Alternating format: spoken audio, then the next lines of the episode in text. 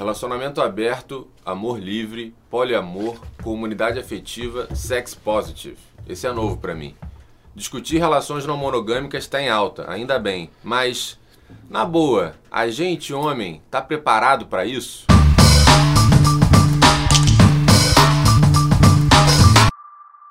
E aí, meus amigos, na paz? Para quem não sabe, o Memo é um negócio social que oferece a homens a possibilidade de refletir em conjunto sobre o nosso comportamento. A gente faz isso em encontros presenciais gratuitos, com produção de conteúdo, como esse podcast, e serviços como workshops, oficinas e atividades do tipo. Ao meu lado, meu amigo e companheiro de Memo, Caio César, o Geocaio da internet. Fala galera, mais uma vez aqui com vocês nesse tema hoje bastante polêmico, né? Mas que vai dar uma uma boa conversa entre nós, com certeza. E hoje, para falar sobre os muitos desafios das relações não monogâmicas, a gente tem aqui Marcelo Saraiva. Olá, pessoal. E mineiro, né? Rafael. Mineiro. é- Rafael. a gente fala mineiro? Mas só gente- chama de mineiro mesmo, mais Mineiro. fácil. Tá bom. que foi o líder da rodada de um dos nossos encontros que propôs esse tema que a gente vai discutir aqui hoje. Então, muito obrigado aí pela presença de vocês. Bom demais contar com vocês nesse, nesse nosso papo aqui desse episódio. Antes de começarmos de fato, nosso, claro, muito obrigado a Cartago, às sandálias masculinas da Grendene, marca que acredita que o homem deve ter liberdade para ser o que ele quiser ser, para usar o que quiser usar, sem barreiras, com estilo e conforto andando juntos. Você encontra os produtos da Cartago nas melhores lojas aí da sua cidade ou na loja online da Grendene, que é essa marca querida que todos nós já conhecemos, né? Para saber mais, é só acessar cartago.lojagrendene.com.br ou no Instagram da marca, no arroba sandecartago. Eu queria, inclusive, oferecer aqui ó, cartagos para os nossos convidados. Que maravilha, hein? Ó, por favor, hein? Ó que maravilha. Queria ser convidado muito, toda vez também para receber essa de Cartago. Maravilhoso. Ai, que lindo. É, e bom, para começar então, quantas e quais são as possibilidades de um relacionamento não monogâmico? Os clássicos casais monogâmicos hoje dão lugar a outras formas de relacionamento. Vai ser votado amanhã em comissão na Câmara de Deputados o projeto de lei que reconhece como família união entre duas ou mais pessoas, independentemente de gênero. Você já ouviu falar no poliamor, amor livre, relacionamento aberto, relacionamento virtual? O padrão comum nas novas relações é não ter padrão. O repórter Lúcio Castro foi conhecer o primeiro casamento poligâmico com registro em cartório aqui do Rio de Janeiro. Veja só. Não dá para cravar quantos tipos de relação não monogâmica existem hoje. É, os termos estão sendo criados ainda, né, adaptados e, sei lá, reinventados e escritos e debatidos, mas a gente já pode falar de alguns aqui. É, tem o relacionamento aberto, que talvez seja esse um dos mais conhecidos e praticados por aí, que basicamente é quando um parceiro e a parceira ou né, é, os parceiros ali chegam a um acordo que permite relações é, de sexo, relações físicas né, com outras pessoas. E ao contrário da traição, no relacionamento aberto, os dois têm consciência, estão conscientes das atividades de cada um e concordam com isso. E aí é importante de- determinar regras específicas, né? Esses acordos que, que eu não acredito que seja fácil, inclusive, da gente chegar neles, né? Pode transar com uma pessoa conhecida? Quantas vezes? É pra contar sempre pro parceiro? Não é pra contar? E para trazer um, um exemplo desse papo que rola entre casais, desses acordos, a gente trouxe o Luiz Carlos rapidinho para ele explicar Um trechinho, né? Um um trechinho. trechinho de um desses acordos que ele tem com a sua companheira. Eu não sei se eu cheguei a dizer, mas a segunda regra que é de não expor, é, por exemplo, para eu falar nesse podcast, eu conversei com ela antes e ela não só autorizou, como me deu força, mas foi uma medida de, cuidado, porque sabia que ia cuidar, que ia estar colocando questões que, se viessem ao conhecimento dela, ela ia se sentir, poderia se sentir exposta. Então, foi um cuidado que tem a ver com essa segunda regra, né? Esse foi o Luiz Carlos, é um participante de um dos grupos também reflexivos do Memo. É um cara muito legal. Muito obrigado, Luiz Carlos, pela sua participação, que ainda, ainda ouviremos novamente, né? Em outro momento aqui desse episódio. Valeu, Luiz. Além do relacionamento aberto, tem também o poliamor, né? Que é quando você tem alguns relacionamentos reais, né? Um envolvimento sentimental mesmo. Dois, três, quatro relacionamentos. São pessoas que se consideram capazes de se apaixonar e de se envolver afetivamente com mais de um parceiro. E hoje a gente encontra referência a tipos de poliamor. Tem o poliamor hierárquico, tem um poliamor não hierárquico. Acho que nem é, é pra gente ficar entrando no detalhe de cada coisa aqui, mas vale a pesquisa no Google, meus amigos. Mas aí, meus queridos amigos de mesa, né? Que tipo de relacionamento não monogâmico vocês conhecem ou mesmo vivem, né? Como vocês dois acho que vivem, né? Tanto o Mineiro quanto o Marcelo participam, né? Vivem de um relacionamento não monogâmico, assim. Vocês podem é, trazer um pouco do, do que, que é isso para vocês? Bom, é, a gente vai encontrar sempre, toda vez que fala nesse assunto, né, muitas nomenclaturas. As nomenclaturas são importantes, mas eu acho que elas são importantes para quem já deu os primeiros passos e já está vivendo né, esse processo de abertura do relacionamento ou tentando relacionar-se de outra forma. É, eu acho que antes disso, né, você já começar a fazer essa pesquisa pelos tipos de relacionamento pode ser um pouco confuso. Uhum. Eu acho que o importante é a gente ter em mente o seguinte, né? Todos eles são agrupados a partir do que eles não são. Né? Então, quando a gente fala de não monogamia, a gente está falando o quê? De diversas formas de relacionamento que aboliram a exclusividade né, monogâmica. Eu acho que essa é que é a grande questão. Então, num primeiro momento, se você está começando a se interessar por isso, né, mais importante do que você é, fazer um estudo de, sei lá, 18 itens diferentes de possibilidades de relacionamento, se concentra naquilo que você está abdicando, aquilo que você não quer ser. Eu não quero para mim, para os meus relacionamentos, a exclusividade. Eu acho que a exclusividade traz problemas enormes, enfim, né? Todos conhecem esses problemas, ou já passaram por eles, ou conhecem alguém que passou. Então, eu acho que o denominador comum é esse, é muito importante, né? É o que a gente não é.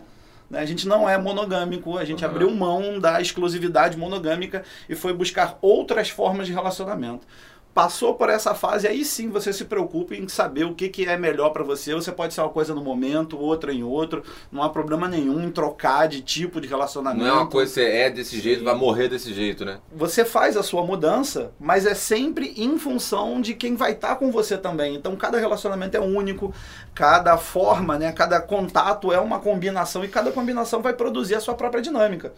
Então se você não souber lidar com várias coisas diferentes, né, não, não adianta você dizer eu sou isso, eu sou aquilo. Então, assim, acho que no primeiro momento não é muito importante dar muita atenção às possibilidades, aos tipos de relacionamento.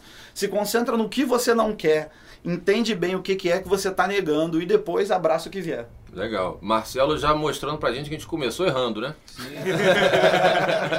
eu, Muito obrigado, Marcelo. Eu não entendo absolutamente nada sobre o assunto, assim, de termos, né? Só pelas experiências que eu observo dos, dos meus amigos. Mas eu sempre achei, sei lá, que poliamor era quando você se. É, você tem, sei lá, mais de um parceiro fixo. Então, eu não tenho uma pessoa só, eu tenho três, mas são só aquelas três. Existe isso ou não? Ou como é que é essas, essas questões? É, antes de, de qualquer outra coisa, né, nós estamos falando sobre pessoas. Né? Então, as possibilidades de combinação são muitas.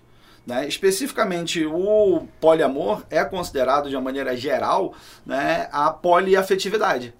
Então, estão liberados os afetos múltiplos.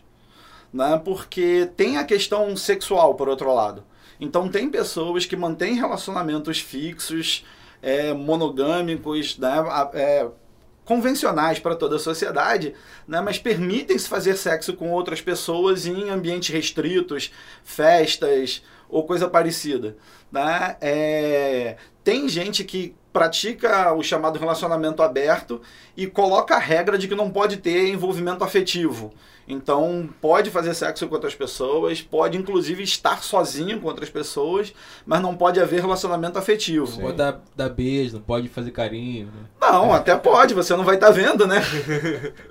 mas a, a ideia é de que um afeto rouba o outro. Né? E muita gente vive esse, esse modelo e ele é muito ruim né, para os envolvidos, porque as pessoas ficam acreditando né, que o, o afeto ele é mensurável. Né? Então, assim, é como se fosse um litrinho de água. Uhum. Né? E aí, se você começa a sair com alguém e gosta desse alguém, você tá tirando sei lá quantos ml desse litrinho e colocando lá. Não, não é assim que funciona. Mas geralmente é o, é o, é o que eu mais percebo, assim, que é o comum, né? Mineiro, tu, tu vive um relacionamento aberto, poliamor, como é que é a tua onda aí?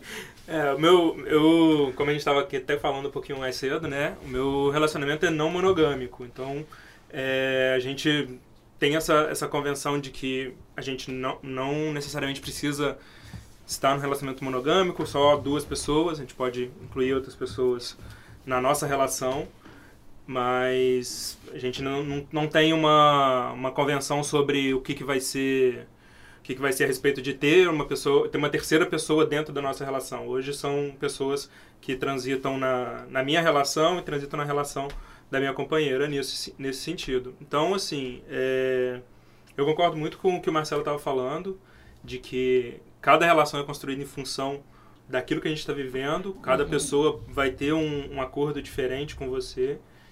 E, e bom, assim, o, o relacionamento traz pra gente várias outras dinâmicas, outras, outros desafios que a gente não está pronto para viver também, né? A gente foi criado dentro de uma estrutura patriarcal, é, monogâmica, então a gente Pô, a gente sempre tá, tem um exemplo do pai, da mãe, do tio, do primo, do amigo, todo mundo sempre foi monogâmico na sua vida.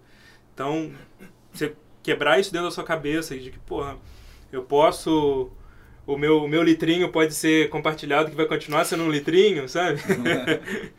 é, é um negócio tanto difícil pra gente quanto para as pessoas que estão que estão se relacionando com a gente. Mas é um, mas é um movimento que a gente faz por iniciativa, própria, né? Então, eu me sinto não me sinto contemplado com essa ideia de que se eu colocar um pouco de amor em outra pessoa, em outra relação, o, o amor que, que eu já tenho aqui hoje vai ficar menor. Então, começa, para mim começou desse jeito, comecei a entender as relações abertas, não monogâmicas, poligâmicas dessa forma que o meu amor não é um não é algo limitado que quanto mais eu dividir ele, menos eu vou dar para cada um. É igual eu... coração de mãe, né?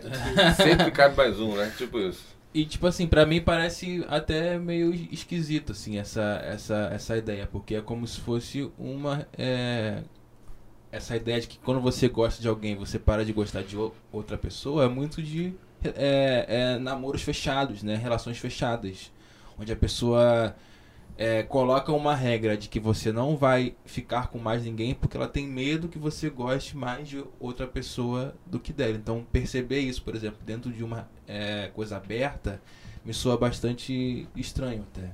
Pô, Caio, você falou num ponto aqui que o Luiz, o Luiz que entrou no início, né? Ele fala também disso, assim. Acho que vale a gente ouvir ele agora. Um dos maiores medos do, do quando se abre a relação é a possibilidade de o casamento se destruir porque a pessoa conhece, alguém pode conhecer uma terceira pessoa e, portanto, se interessar por essa terceira pessoa. Nenhum relacionamento monogâmico impede que, que isso aconteça, ou ele vai se constituir num, numa relação de felicidade, de sentimentos positivos, é, se houver o recalque, o ressentimento sexual de algum dos seus membros. Então, é falha, na minha opinião, na nossa opinião, essa teoria. Né? Excelente. Então é, é isso, né? Ele colocou assim relacionamentos monogâmicos também não impedem que você acabe se envolvendo com uma outra pessoa ou gostando de alguém, né? Tipo, isso não é uma regra, né? Isso não... É, em algum lugar lá do século XVIII, né, é, escritores europeus definiram o que a gente pode considerar hoje o gabarito do amor romântico. Uhum. Né? Decidiram que seria daquela forma e as pessoas seguem quase 300 anos depois copiando esse modelo né, acreditando que nós somos metades em busca de uma completude para toda a vida e a realidade, a prática mostra algo exatamente diferente disso. Uhum. Né? É como se a, não digo a humanidade, mas uma quantidade muito grande de pessoas vivesse em função de um desejo que ele nunca se realiza, porque você acha alguém que vai completar você para toda a sua existência, Olha, até tem quem consiga, mas estatisticamente é a minoria absoluta, né? A maioria quebra a cara várias e várias vezes. É, né? Então... Isso é problemático pra caramba, né? A gente fica ali eternamente buscando Sim. aquela realização, aquele amor que a gente vê no filme, que é construído socialmente, ou a gente começa a passar passar direto por, por situações, pô, tem um cara na família que, pô, um casal maravilhoso, mas, pô, acontece essas coisas erradas, pô, mas eles são um casal maravilhoso, tem filhos maravilhosos, e a gente começa a meio que desviar dos problemas para colocar em um nome maior esse grande amor verdadeiro, amor da vida toda.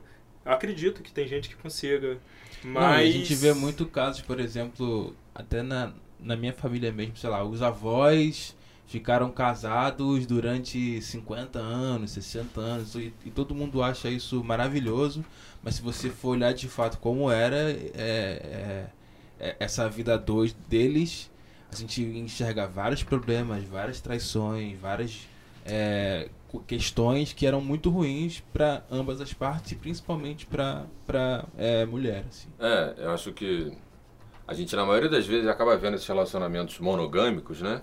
Dando errado, né? E aí acaba caindo numa traição da vida, numa parada assim.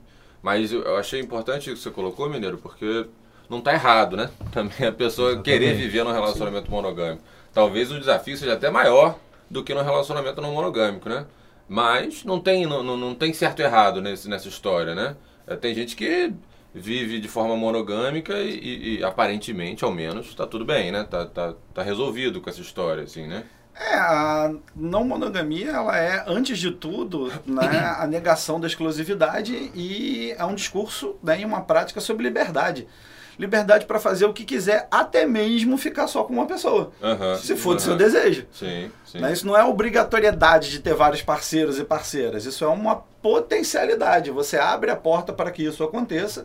E se né, a vida lhe trouxer essa felicidade, ótimo. Se não, fique com um só, fique bem sozinho, fique como quiser. É isso, boa. Tanto que no, no último ciclo dos encontros do Memo, no, no meu grupo tinha um, um, um menino que ele vivia isso, assim. Ele tinha uma, é, um namoro aberto, só que só era aberto pra mina dele. Porque ele, ele não queria pra ele, ele queria ficar só com ela, mas ela queria ficar com outras pessoas. E eles trocaram ideia e é isso. Ele falou assim: ah, ela, ela gosta de ficar com outras pessoas, com homens, mulheres. E eu gosto de ficar só com ela. E pra mim tá tudo certo. E é isso aí. Cara, você falando essa parada aí, me vem um, um- uma coisa que eu já ouvi muito, assim, de amigos, né? Que é a coisa assim, porra, mas aí, na moral, relacionamento aberto é ser corno manso, pô. O cara vai ser corno manso. E Como tem é o contrário também, pô. E tem o contrário Tem o também. contrário também. Tu fala, porra, não, tô num relacionamento aberto. Aí, ela, porra, é a melhor coisa. Tu tá namorando, Tá pode pegar geral. Pra pegar geral. Como é que é essa parada, cara?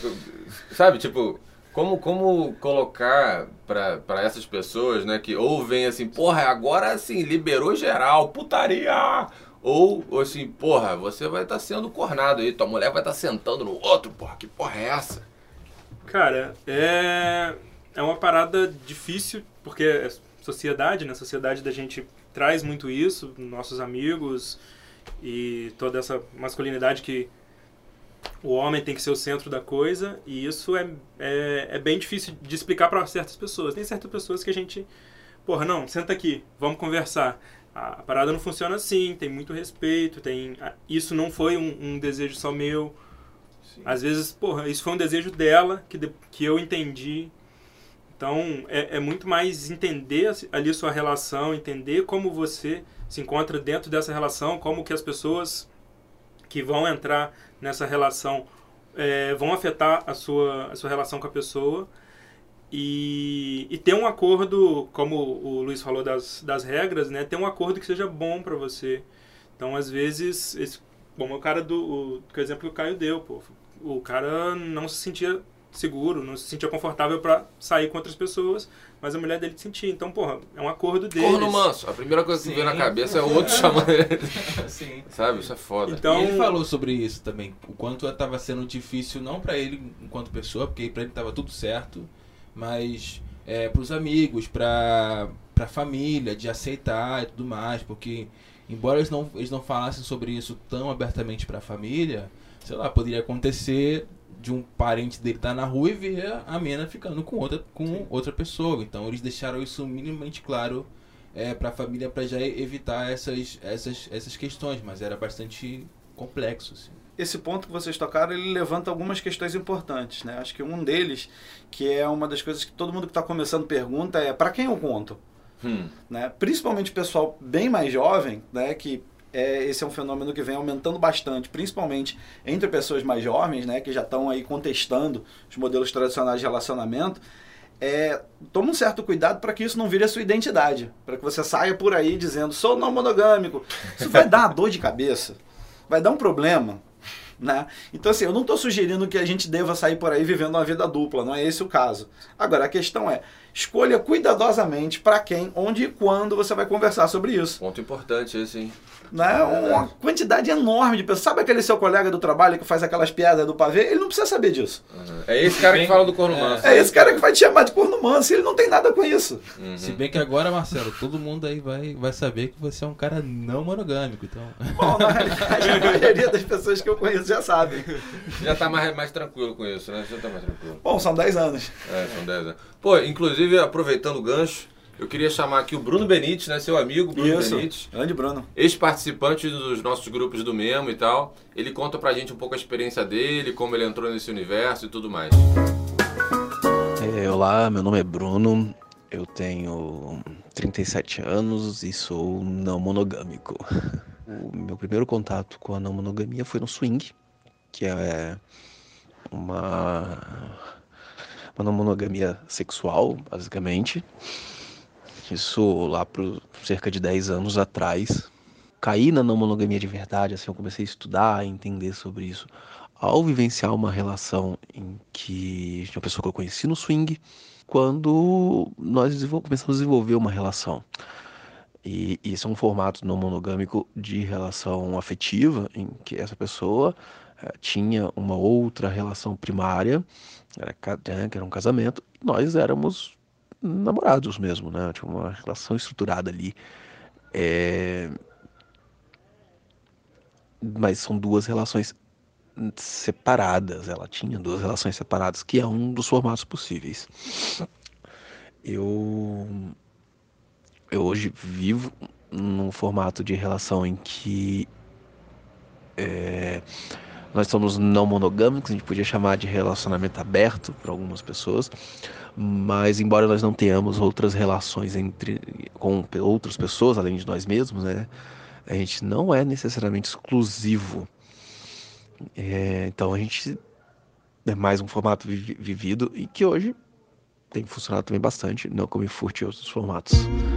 Valeu, Bruno. Obrigado aí pelo seu depoimento. Eu acho que no depoimento do Bruno tem, um, tem um, umas coisas importantes, assim, né, que, eu, que eu, sei lá, me chamaram a atenção. Primeiro é do swing, né? O swing fazer parte desse relacionamento não monogâmico aí, né? Como uma possibilidade, né, de um relacionamento não monogâmico, que era uma coisa que, sei lá, na minha ignorância aqui, pra mim relacionamento não monogâmico era relacionamento aberto, poliamor, amor livre, essas coisas que a gente escuta mais por aí. E por mais que o swing seja uma coisa tradicional, entre aspas, aqui diante desses novos termos, é uma coisa que eu nem pensava sobre. É, assim, é polêmico, né? Até mesmo dentro da comunidade não monogâmica, se o swing é de fato ou não, Olha aí. né? É uma forma de não monogamia. Porque, em geral, né, no swing você está renunciando apenas à à exclusividade sexual. Né? Então, os casais vão, na maioria das vezes são casais, é, hétero, majoritariamente, né? E é como se ele funciona na realidade. Eu não quero aqui emitir juízo de valor sobre o swing, é divertido. Quem nunca foi, vale a pena. Ah, Agora, a questão que eu acho importante é a seguinte, né? É, na maioria das vezes, ele funciona como válvula de escape para relacionamentos monogâmicos tradicionais. Então as pessoas mantêm a aparência de tudo. É bastante comum que as pessoas façam tudo que um relacionamento monogâmico tradicional faz. Isso inclui as traições e todas as outras questões. É, mas num determinado momento, não, vamos aqui para esse espaço seguro onde podemos exercer a nossa sexualidade de acordo com as regras locais. Tá, você abdicou até a página 2, 3. Né? Então, eu acho que é uma coisa híbrida. Aham. Né? Ele mantém as estruturas monogâmicas exclusivistas tradicionais, principalmente foco, grifo no, na renúncia né, do afeto.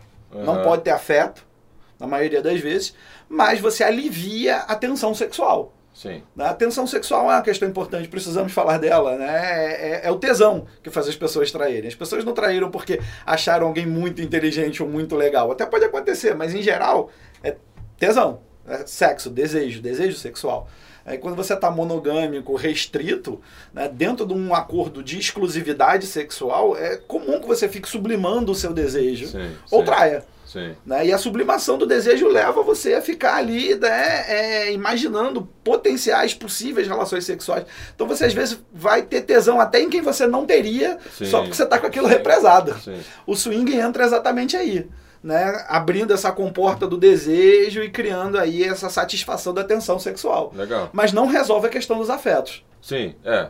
Talvez seja um outro. É, igual, sei lá, um relacionamento aberto que tem essa coisa de né, só permitir transar e não se envolver afetivamente.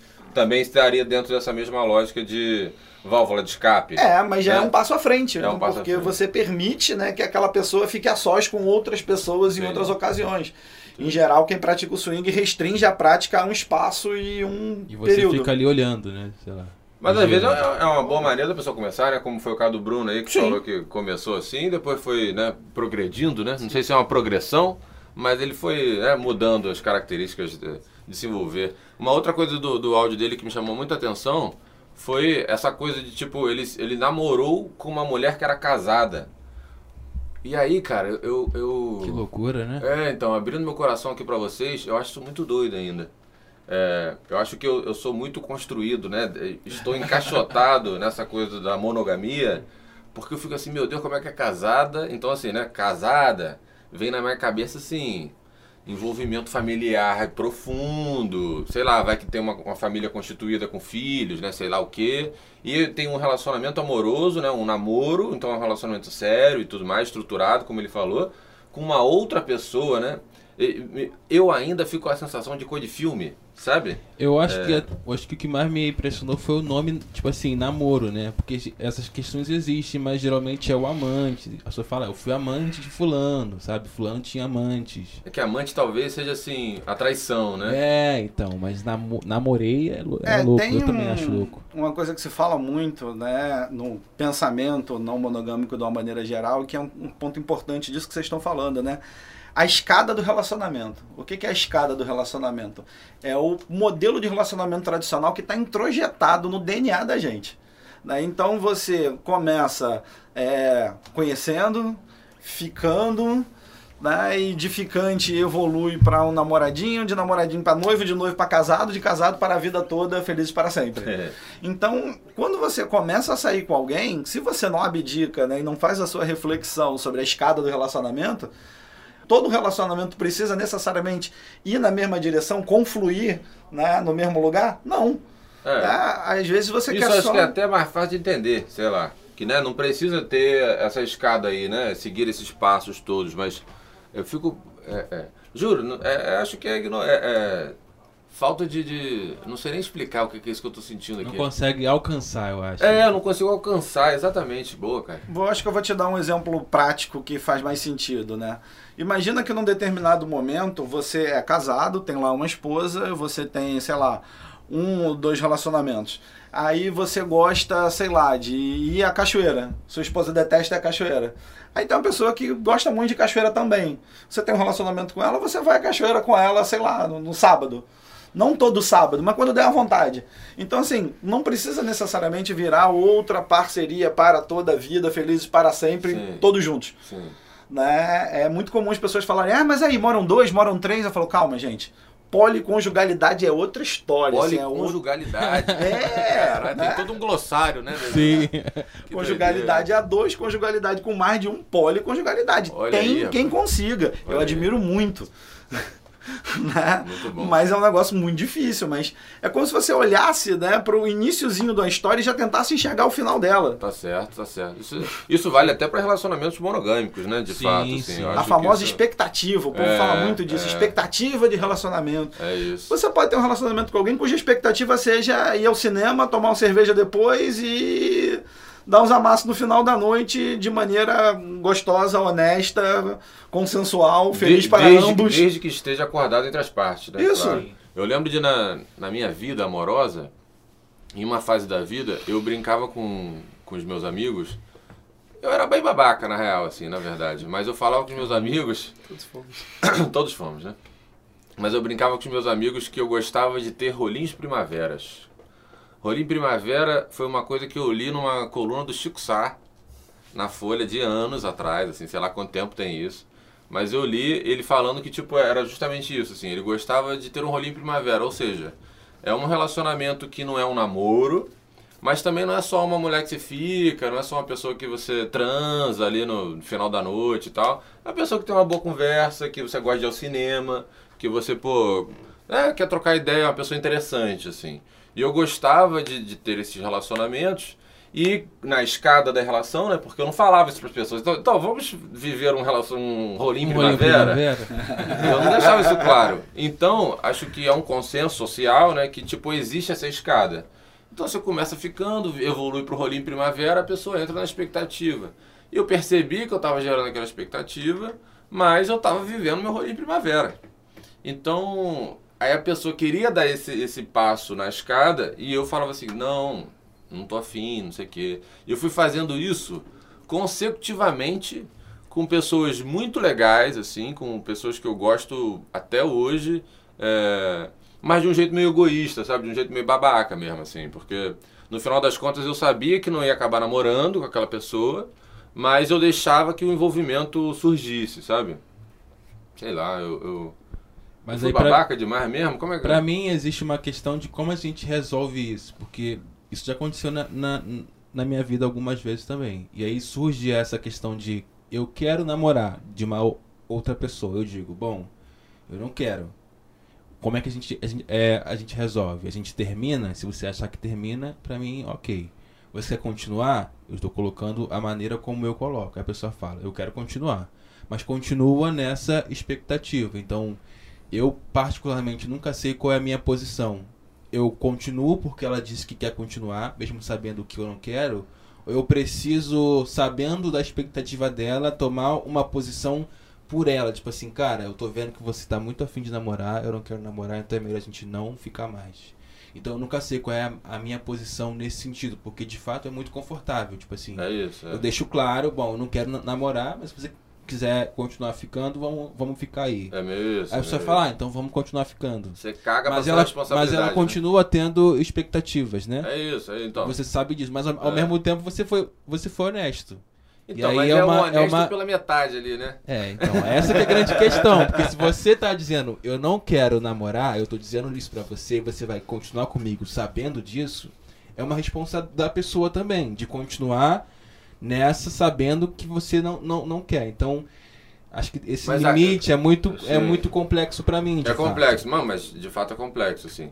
E, e essa parada do rolinho primavera, só pra falar, eu também já estive na outra posição, né? A pessoa tá vivendo Se um rolinho fudeu. primavera comigo ali, e eu quis evoluir nessa escada aí, e a pessoa falou assim, ih, rapaz, acho que. Emocionou. Eu só quero, eu só quero o cineminha mesmo. Eu só quero o cineminha. Mas é, é, sobre isso, é, né, de você estar sendo honesto, era esse argumento que eu tinha quando eu fazia esse tipo de coisa, sabe? Eu falo assim, não, eu tô falando que não quero nada, mas a pessoa continua vindo atrás, o que que eu posso fazer?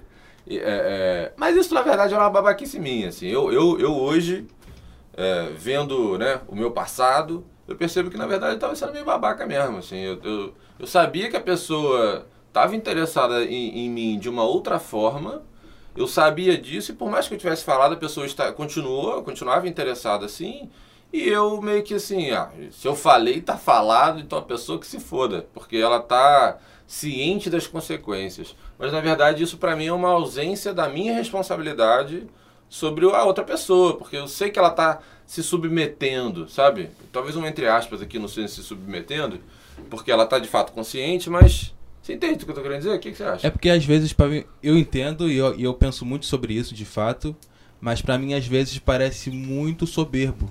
Porque tipo assim, isso já aconteceu também do tipo, eu tô eu falei pra pessoa, cara, eu eu tô vendo que a gente não quer a mesma coisa, então eu acho que é melhor a gente não não é, continuar junto. Aí a pessoa fala pra mim, mas você não pode tomar é, uma é, escolha por mim. Se eu tô dizendo que eu quero continuar, eu quero continuar. Não, mas aí Então- acho que o papo tá reto. Não, se eu não Então. quer, dois não namoram, né? Mas é isso. É, é. Mas acho que o papo tá reto, porque eu já me fudi nessa também com a Gabriela, minha parceira atual, assim. Eu vim cagando essa regra, ah, não sei se estamos aqui, não sei o que. Ela falou assim, Pedro, que porra é essa, sabe? A gente, a gente fica aí uma vez pro final de semana e uma vez ou outra. Você tá achando que eu tô querendo namorar com você por quê? Aí eu falei, você tem razão. Aí, e- a partir dessa conversa, inclusive, a nossa relação evoluiu e estamos namorando e hoje moramos juntos e tudo mais. Mas é, partiu de uma, de uma de uma pressuposição minha, arrogante pra caralho. Ou provavelmente porque você queria namorar. É, ou, ou porque eu tava ali, né, sei lá. Exatamente, a insegurança era sua. É, bem provável, bem provável. Então, assim, ela me deu uma virada máxima. é, então tem isso de fato. Mas eu acho que tem que ser muito reto o papo pra não ter nenhum tipo de dúvida. E mesmo assim, caso você perceba, não custa nada puxar o paraquedas, porque pra você não vai fazer. é, é, não vai ser tão transformador na sua vida assim, manter aquele rolinho primavera, no meu caso, né, lá atrás, ou não, sabe? Super me identifico com a, com a questão dos rolinhos primavera, porque, cara, já passei por isso não com esse nome. não era rolinho Isso primavera é no Chico meu Sá, isso é autoria Chico Sá. É, a minha história no, nesse, nessa situação de poligamia, não, não monogamia, começa lá atrás. Eu tinha um namoro de anos, 5, 6 anos na época, não lembro ao certo quando começou. E foi uma parada. A gente já não tinha. A gente, nossa relação, fel- felizmente, desde o começo sempre teve muita confiança um no outro, sempre teve um diálogo muito aberto. Até que chegou um momento que ela propôs pra mim. Ela chegou pra mim e falou: Cara, é, às vezes eu tenho situações, eu vejo situações em que quero sair, quero encontrar, quero ficar com outras pessoas. Tá rolando ali e, e eu não queria que isso fosse um problema pra você. Eu não vou deixar te amar menos ou isso vai interferir de alguma forma no, no que a gente no que acontece aqui. Queria tentar. E eu falei, "Putz, eu nunca tinha pensado nisso, mas não parece que vai ser algo que vai me prejudicar, que vai prejudicar a nossa relação. Então, eu comecei a tentar com ela. Então, a gente começou a criar regras, começou a criar a vivência. E nesse processo, eu passei por, por todas essas babaquices. Eu fui, eu fui arrogante, eu fui individualista, eu fui egoísta em, todo, em, em vários momentos. Saí com várias pessoas legais e, e supus coisas que, que não existiam. É, a gente acaba descobrindo os melhores jeitos de falar isso para as pessoas. A gente começa a entender que quanto antes a gente fala dessas questões, melhor é. Imagina. né? Quanto, quanto mais a gente adia isso, pior fica a coisa. A pessoa tem o direito de não querer. Sim, a pessoa, sim. tipo, Sim. tem o direito de, cara, você tem uma namorada, mas vocês, apesar do relacionamento aberto de vocês, eu não, não quero entrar nessa, não quero participar. Beleza, então, assim, quanto antes a pessoa souber disso, melhor, porque ela não investe o mínimo de sentimento, o mínimo de vontade de estar ali. Uhum, É, Isso começa aí, e aí você começa a escalar para outros níveis. de é, Depois que, que esse relacionamento terminou, eu continuei não monogâmico e, e aí começava a alimentar essa, essa expectativa, né? Poxa, a gente está se envolvendo, mas eu não quero namoro. A pessoa sabe que eu não quero namoro, mas a gente está se envolvendo. A gente fala, a gente não fala, que hora que eu falo, isso me incomoda, isso não me incomoda, isso parece que para a pessoa é uma coisa muito importante. Então a gente começa. Eu comecei a perceber bastante disso vivendo mesmo, assim. não- diferente do Marcelo, eu não tenho uma bagagem tão grande de 10 anos. assim, Tem quanto tempo você tá, tá nessa? cara, tem uns dois, três anos. Tem, é pouco tempo. É engraçado que eu te fez essa pergunta, eu, eu me remeteu as pessoas me perguntando assim, quanto tempo você é vegetariano? Sabe? É uma- uma Quanto tempo você é crente? é. Entrou na igreja, tem quantos anos, sabe? Mas, enfim, depois que, te- que o relacionamento terminou, eu continuei sendo, porque eu comecei a, a entender que isso era muito mais. Apesar de ter sido um movimento dela para nossa relação, era, um, era, era algo que me contemplava também. Eu sentia que não fazia. Não, não tinha porquê eu ficar pensando nesse amor do, do litrinho, né? Eu tenho um litrinho só para você, do meu amor. Tô pegando o gancho aqui, né, do que o Mineiro falou. É... A minha história, apesar de maior, né, ela também é parecida com a dele, assim, a proposta de ab- abertura do relacionamento partiu, né, da minha parceira, atual Muito esposa, maneiro somos isso, cara. casados. Eu já tava partindo da pressuposta machista aí, ó. Que era um homem, geralmente, que Sim. propunha esse tipo de relação, sabe? É, Pedro, legal, imagina o continua, desculpa seguinte, te interromper. se o homem já tem a prerrogativa social, a autorização da sociedade para fazer isso, por que, que ele ia permitir que sua parceira fizesse também? Para ser É. corno manso? Pois é.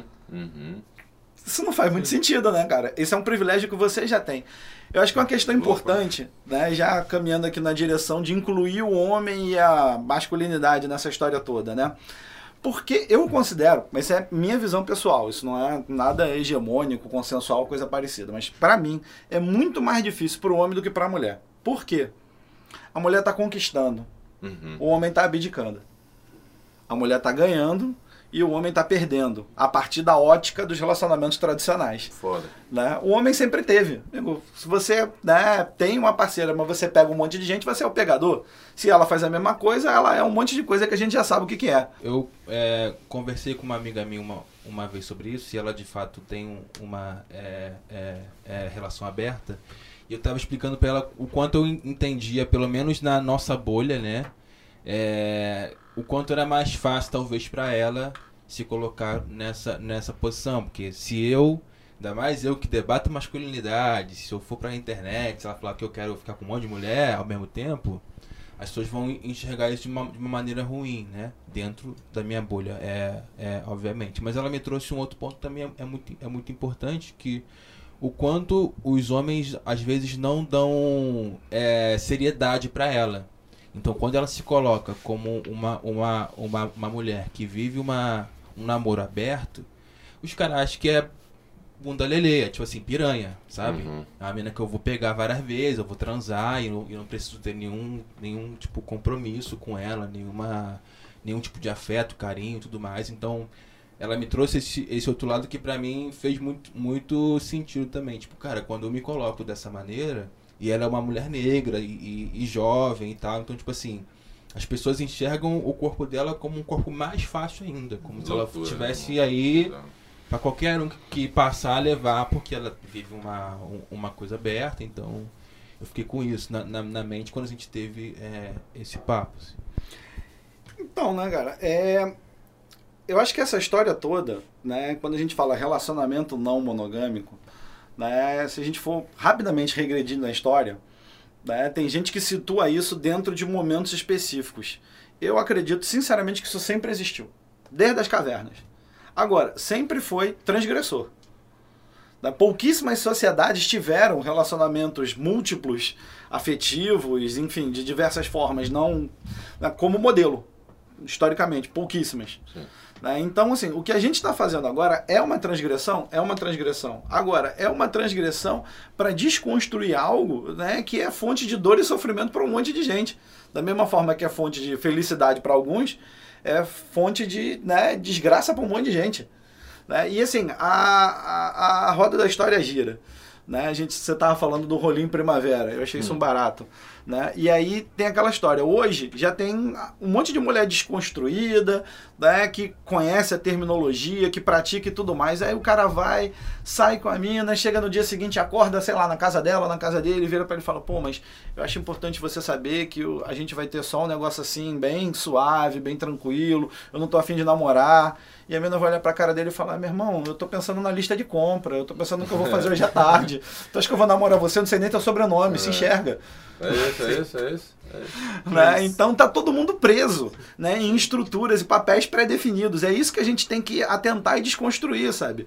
Né? Vai saber quantas vezes você é, disse isso pra uma mina, olha, eu não tô querendo namorar nem nada, porque você tava no papel do tipo, se ela saiu comigo é porque ela já tá imaginando a gente no É, e homem altar. tem muito isso, né? A gente homem tem muito isso, tipo assim.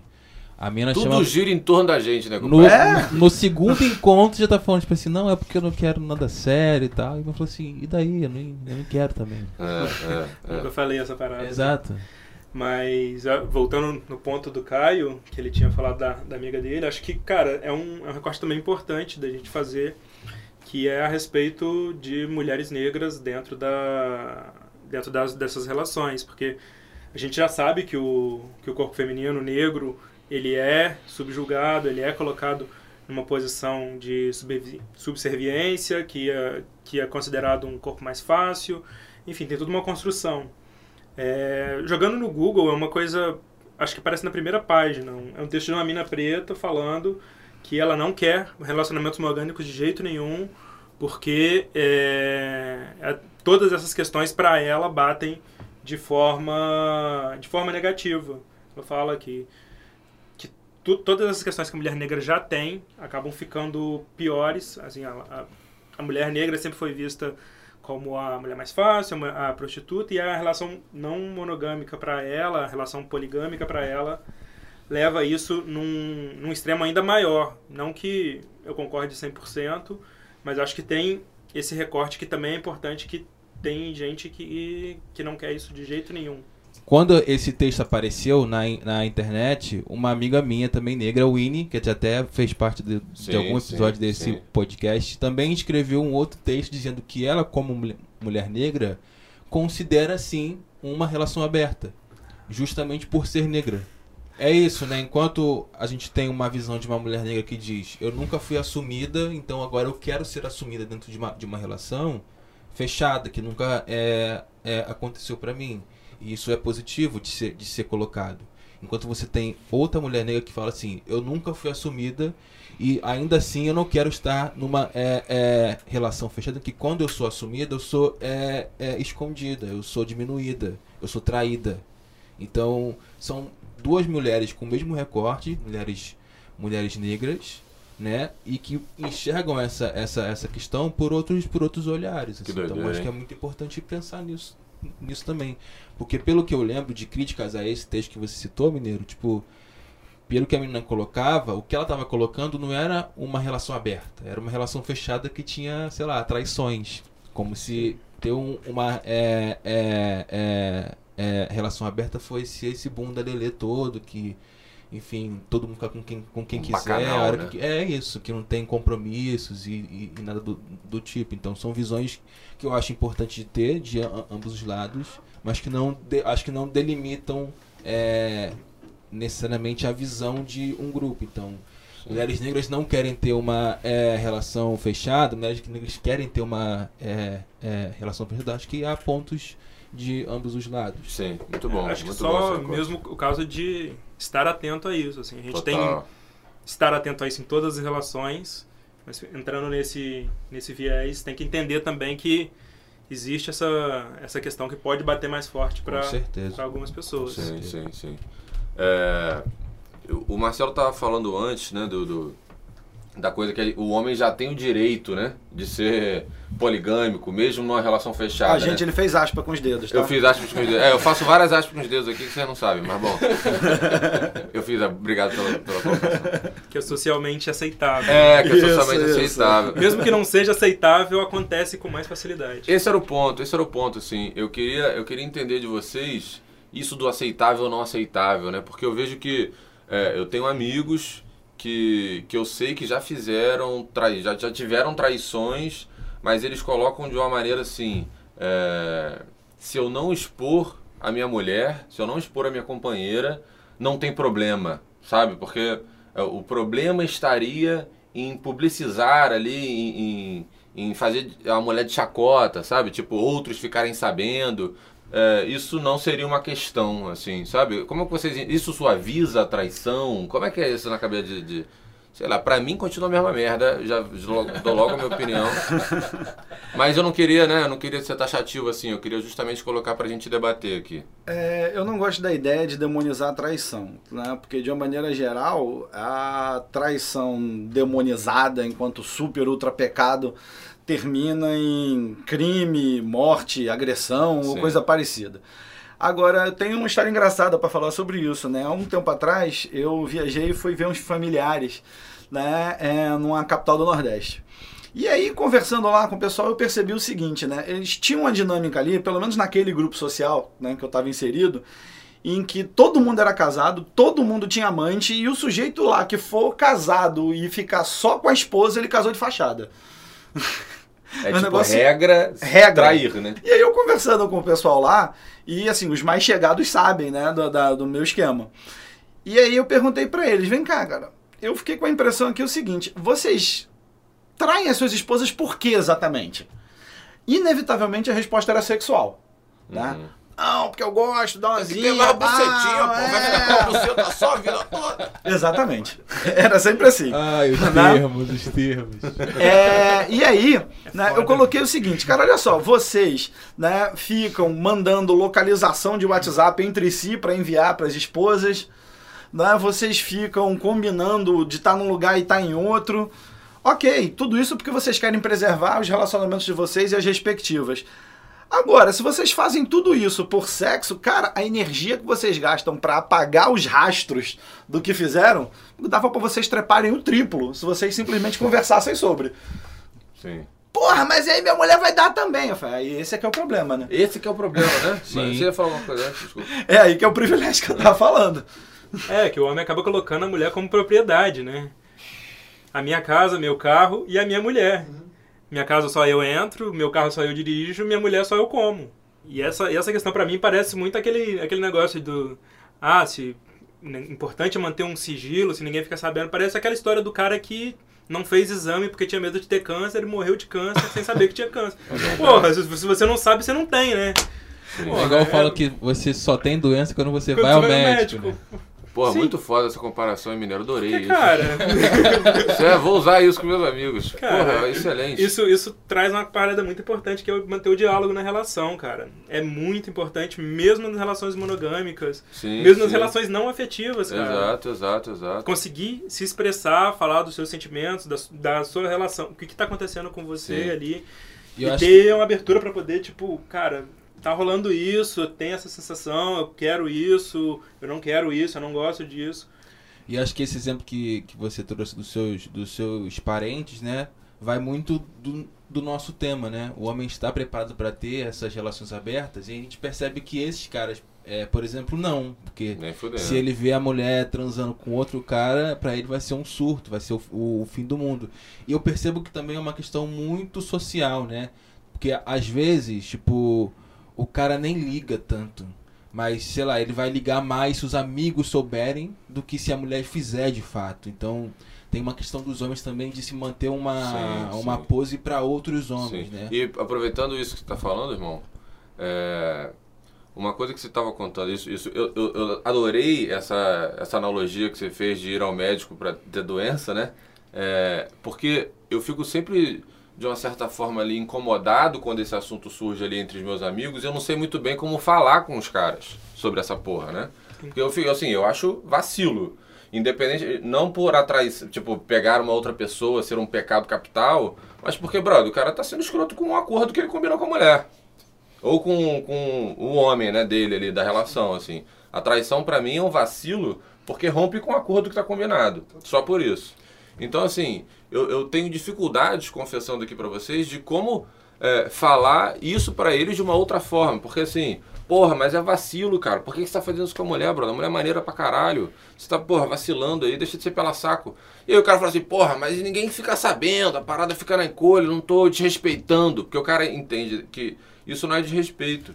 Então ele isso. pode tá, não, não estar desrespeitando a parceira principal, mas e essa terceira que apareceu aí? Como é que fica na Ainda história? tem isso, né? Que a mulher não sabe que ele tá, né, tem um namoro, um relacionamento sério. Às vezes sabe. Às vezes sabe, mas. Ah, às maior vezes parte não sabe. É.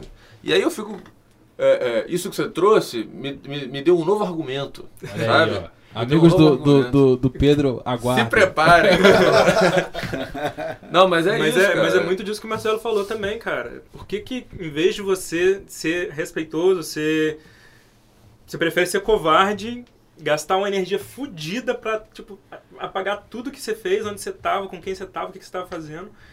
Porque você só não, você só não conseguiu ser, ter coragem pra falar algo de você. Total. E porque você não quer abrir mão de um, de um privilégio. É isso, pô. Pra mim o ponto central tá aí, assim. Porque a gente falando aqui de relacionamento aberto, relacionamento aberto, não sei o que, e, e outras possibilidades.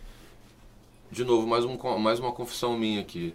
Não consigo tirar da minha cabeça é, que a minha mulher fará isso também, sabe?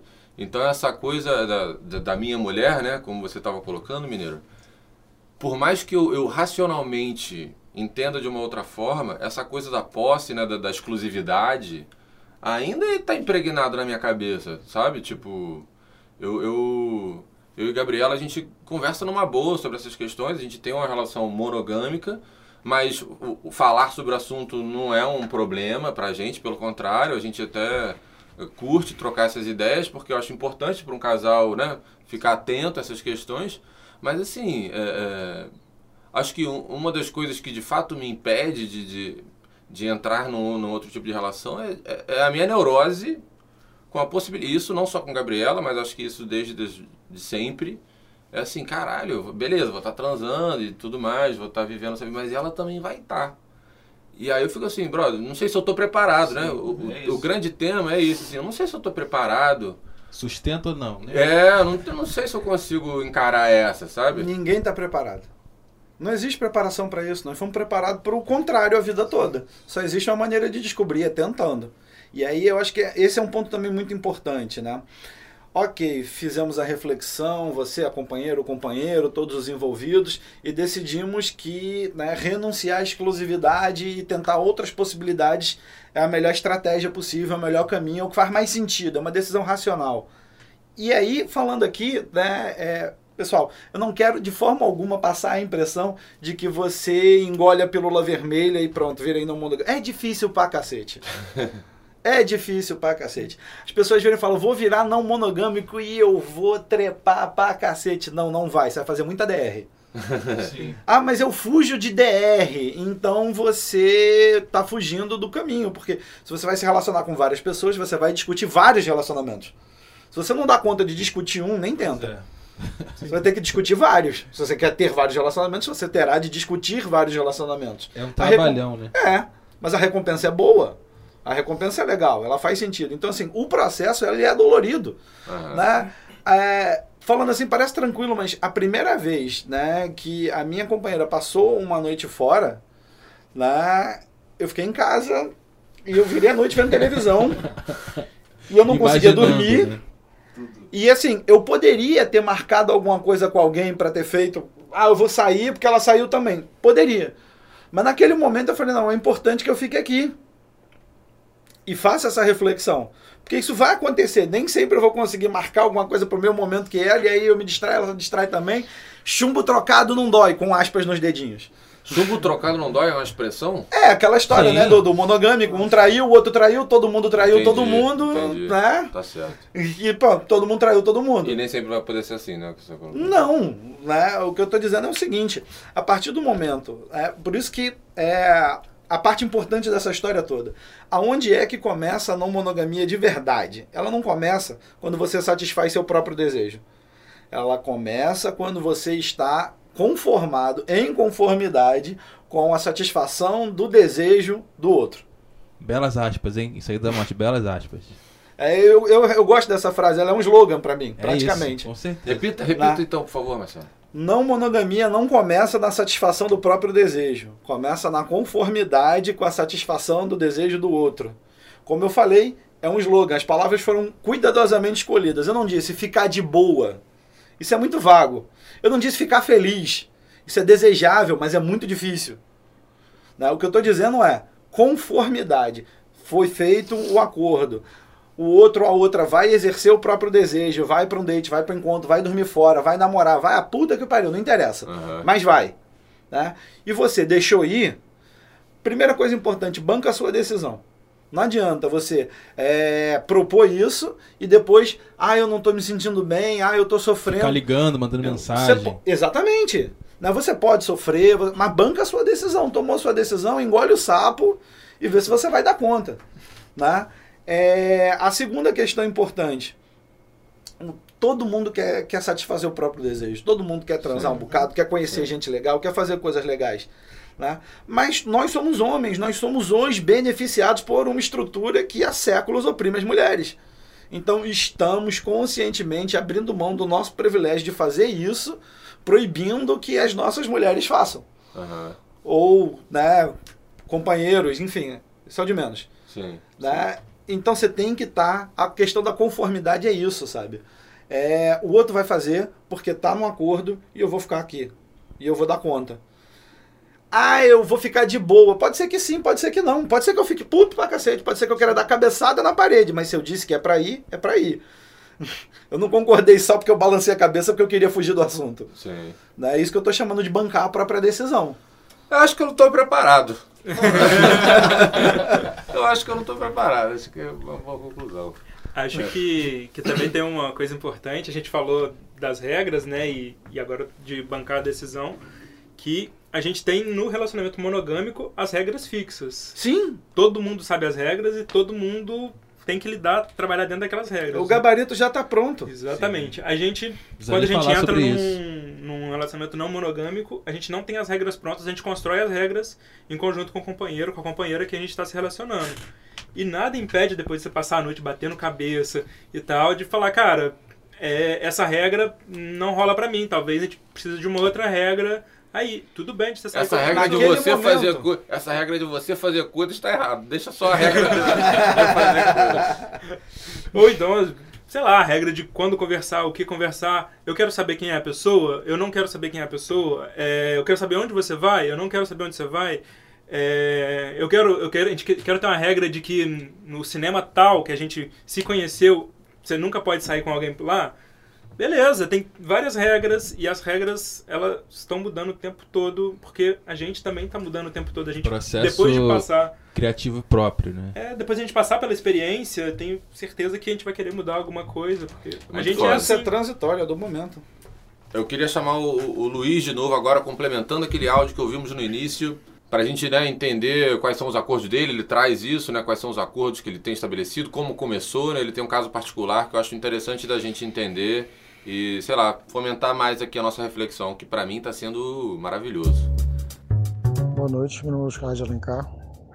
Sou documentarista, sócio-diretor da produtora Couro de Rato. É, tenho sete anos de relacionamento estável com minha companheira. Nos primeiros três anos, três anos e meio, a nossa atividade sexual era muito intensa, até que mais ou menos três, quatro anos atrás, essa minha companheira começou a se perceber como uma pessoa trans e isso mudou a relação dela não só com o próprio corpo, com também com o desejo sexual, né? E aí a gente meio que começou a conversar ao mesmo tempo, né, sobre a possibilidade de abrir o relacionamento sexual, né? É, a gente começou a história com três regras básicas, né, que são fundamentais para a gente, que é jamais ficar com amigos em comum, jamais expor o outro, ficar contando para pessoas em comum as, as aventuras sexuais de cada um, etc e tal. E a terceira é jamais estabelecer, sedimentar uma relação afetiva com pessoas de fora. Né? Essa terceira é mais complicada porque a gente não tem controle sobre os afetos que nós vamos ter na vida, mas, por outro lado, a ideia é não ter, porque não é a ideia do relacionamento que a gente é, constitua poligamia, poliamor, nada nesse sentido. Então, afetivamente ainda é uma monogamia, né? Está aberto para as relações sexuais, mas a gente não tem interesse em virar trisal ou que ou estabelecer relações afetivas com pessoas em casas diferentes, né? Valeu, Luiz. Muito obrigado pelo seu áudio.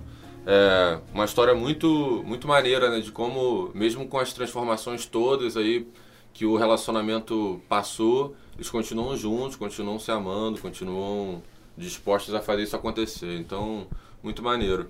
Eu queria, é, pegando até um pouco também do que o Luiz falou, né? Desse, do desejo dele e tudo mais ali. Como é que vocês entendem essa parte de. que é um outro argumento que eu escuto muito também, de homens em geral, que é assim, não, o homem, porra, acaba traindo porque tem mais necessidade. Porque é da natureza do homem, acaba transando mais, sentir mais tesão e, e, né?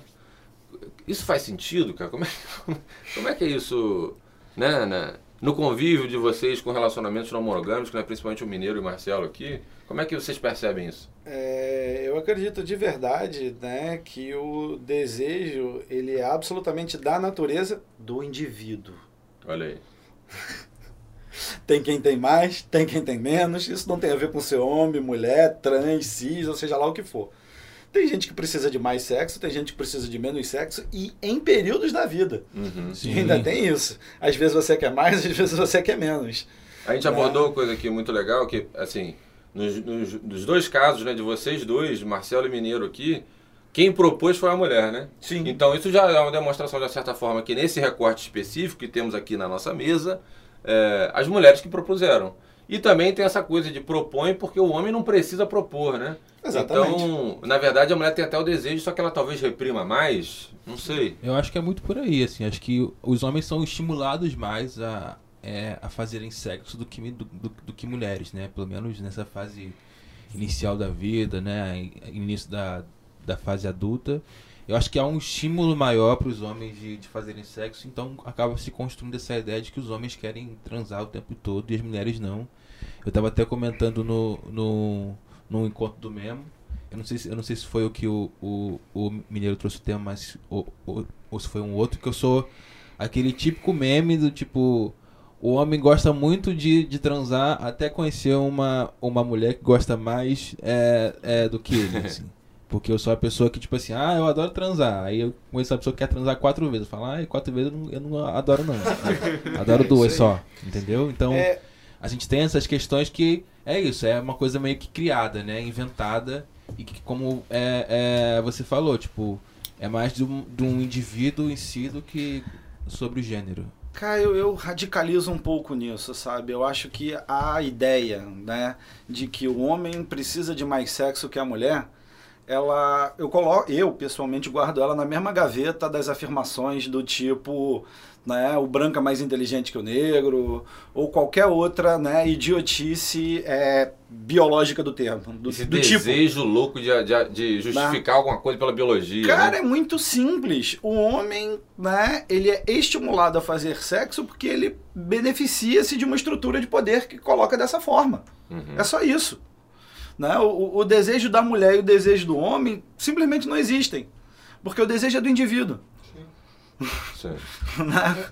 Eu tenho um exemplo para botar aqui, para trazer. Recentemente eu fiz um curso sobre matriarcalismo. Matriarcal. Que é um, falar. existem, existem, existiam, levantando aquele ponto que você subiu, eh, Marcelo, da, das sociedades, né, de como Sim. foram construídas. Existe, por exemplo, aí, até hoje uma sociedade na China, chamada os Mossus, que é uma sociedade matriarcal, que é o oposto do patriarcalismo. A mulher que manda, a mulher que é o- a, a chefe da sociedade, e é muito interessante como as sociedades são construídas diferentes. Por exemplo, a família, que aqui é uma família que o, o homem banca, né, e que o homem tem a mulher. Nessa sociedade matriarcal específica dos Mossus, por exemplo, a família ela é consanguínea só. Ou seja, a mulher transa com o cara, ela tem um filho, mas quem cuida do filho não é o pai, é o tio, Uhum. é o irmão e a mãe e as Meio famílias. que do clã ali, né? É, exatamente. As famílias elas vão se formando em consanguíneas. E as mulheres transam com quem elas quiserem o tempo todo, porque é uma relação de vontade. E os homens são mais submissos. Tanto na questão de trabalho, eles são mais ociosos. Também, muito parecido com aquilo que já foi, que a mulher ficava em casa Uhum. cuidando dos filhos, os, os, os homens lá ficam cuidando dos sobrinhos. E as mulheres que trabalham, as mulheres transam com quem elas quiserem, têm as relações que elas quiserem. E o pai, ele sabe que tem um filho lá, que aquele filho é dele, eles têm essa, obviamente, hoje em dia eles têm essa consciência, mas a construção social é completamente diferente, de uma forma que isso não é problema, porque não tem esse lance da família. A família que cuida é a família de sangue. Uhum. Então a mulher tem o filho e a família ali cuida. Então as famílias são gigantes, que elas só crescem. Que doideira, né? Exatamente. A matriarca é sempre a mulher mais velha, Uhum. ela é a dona do dinheiro, ela é a, dona, ela é a que manda na casa. E, e o que mais me impressionou foi justamente como as relações são totalmente diferentes, ou seja, não tem nem casamento. Sim, sim. E eu acho que é isso que acaba moldando muito isso tudo que a gente está falando aqui. Total, total. né? E uma simples mudança no- na, forma de se relacionar em sociedade muda totalmente essa forma de construção. Lá, por exemplo, as mulheres transam mais. Com certeza. Que loucura. A minha relação anterior sempre foi, assim, foi uma relação monogâmica, mas era uma relação muito, como é que eu posso dizer? Sempre foi uma relação, a gente sempre foi muito franco um com o outro, a gente sempre teve muito respeito um com o outro, mas isso não impedia a gente de falar de desejo, de falar de necessidades, de achar, poxa, uma pessoa maravilhosa, uma pessoa linda, que mulher maravilhosa, que homem maravilhoso. Isso nunca foi um, um problema pra gente. Então a gente sempre teve essa abertura de falar de outras pessoas sem necessidade necessariamente de sexualizar aquela questão. E, e depois de um tempo isso foi evoluindo de, de falando outras questões, até que a gente chegou num ponto disso, assim, não, não, não existiu, ah, esse é o uma escalada da relação. Tanto que a, a relação depois também termina sem ter a ver com isso, por outros Sim. motivos, mas não teve momento certo, assim, É, que só- fico, eu- essa coisa do momento vem assim, porque eu já percebi em alguns momentos que alguns casais acabam pensando em abrir o relacionamento porque estão em crise, porque estão num momento ruim. Bastante comum. É, e aí, assim, encaram um relacionamento aberto como a possibilidade de um renascimento. Sabe quando as pessoas assim, vamos ter filho que a gente melhora o casamento?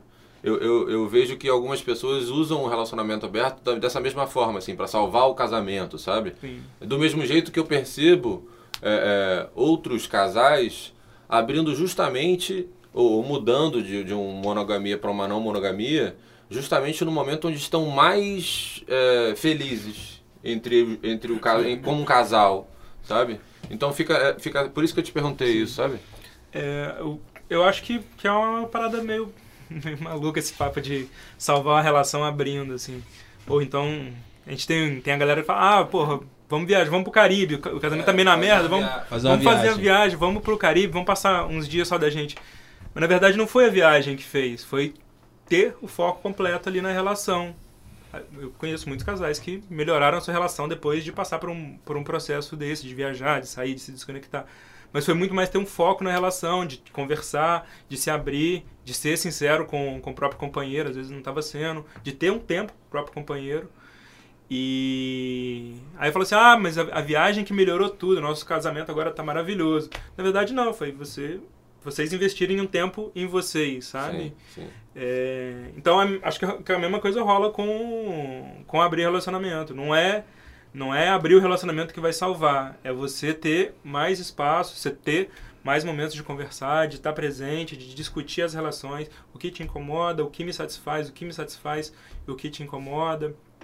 E tudo isso que, que gira ali em torno que às vezes a gente acaba passando, cara. A gente a nossa vida é muito maçante, né? A gente tá ali trabalho, transporte, dormir, trabalho, transporte, dormir. E às vezes a gente não para pra conversar coisas básicas, assim, cara, tá tudo bem? Você tá se sentindo bem nessa, nessa situação? Sim. O que que tá rolando aqui? Eu não tô falando nem do relacionamento não monogâmico, tô falando Sim, do relacionamento sim. normal. Às vezes a gente é, é tão massacrado pela rotina que a gente acaba, de fato, perdendo um pouco da, da sensibilidade, da, da ternura. A gente acaba entrando no, no botãozinho piloto do automático. Sim. E quando você vê, cara, tem cinco anos que a gente tá casado, mas, porra, faz três anos que a gente não senta pra conversar. Ah, eu tenho medo de DR. Porra, não é, não é questão de ser Sim, sim. DR, é uma questão de... Geralmente quem fala isso é o homem, né? É.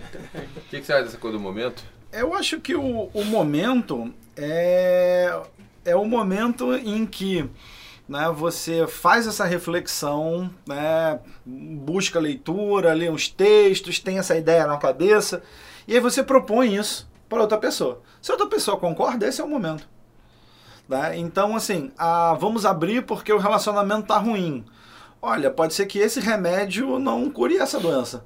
Né? É, eu conheço casos de relacionamento que estavam ruins, abriram e melhoraram. Por quê? Eles estavam ruins, né? Porque num determinado momento, sei lá, alguém estava gostando de alguém e estava fazendo aquele cálculo que todo monogâmico faz. Será que essa pessoa pela qual eu acho que eu estou me apaixonando vale mais a pena do que a que está comigo? Será que eu preciso de um divórcio para ter uma namorada? né? Todo mundo que está num relacionamento monogâmico, pelo menos já se perguntou isso em alguma vez, em algum momento.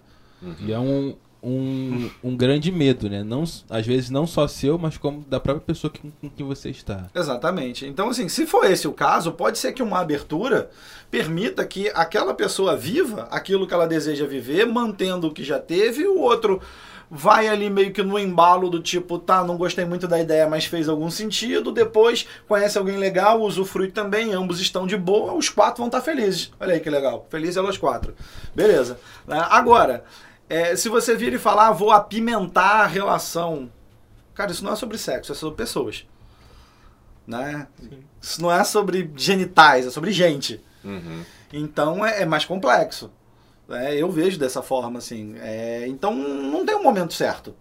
Não, não, não tem uma cartilha, né? Claro. Não- Agora, se você está num relacionamento e você tem uma enorme vontade de ficar com outra pessoa, é, o que, que vai acontecer? Só tem duas possibilidades. Ou você vai trair e exercer o seu próprio desejo, ou é, você vai sublimar aquilo, sublimar aquilo. E aí tem uma pergunta psicológica interessante nesse momento. Né? Se você está sublimando o seu próprio desejo em função de uma outra pessoa, até que ponto você culpa ela pelo sofrimento que você está passando? Sim.